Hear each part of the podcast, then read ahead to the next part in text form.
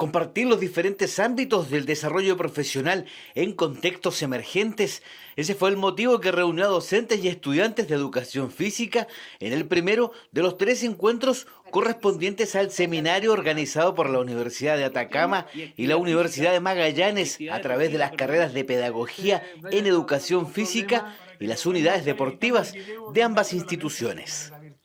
En esta primera parte del ciclo, los asistentes conocieron más sobre el trabajo de la gestión deportiva y el que está relacionado con la aventura y el contacto con la naturaleza mediante las presentaciones de Jorge Coiwin del Club Sportivo Europa de Cataluña, Rodrigo Dorador de la Unidad de Actividad Física y Deporte de la UDA y Alfredo Soto del Centro de Investigación Gaia Antártica de la UMAG.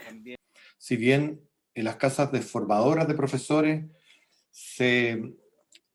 trabajan directamente para formar profesores de educación física en el contexto escolar, también es importante que ustedes conozcan todo lo que nosotros podemos hacer. Un profesor de educación física puede hacer gestión, un profesor de educación física puede investigar, puede trabajar en alto rendimiento, puede trabajar en salud, puede trabajar eh, de manera multidisciplinar con muchas otras eh, disciplinas de no solo de pedagogía, eh, y por lo tanto creo que la iniciativa que han tomado estas dos universidades es muy, muy, muy valiosa.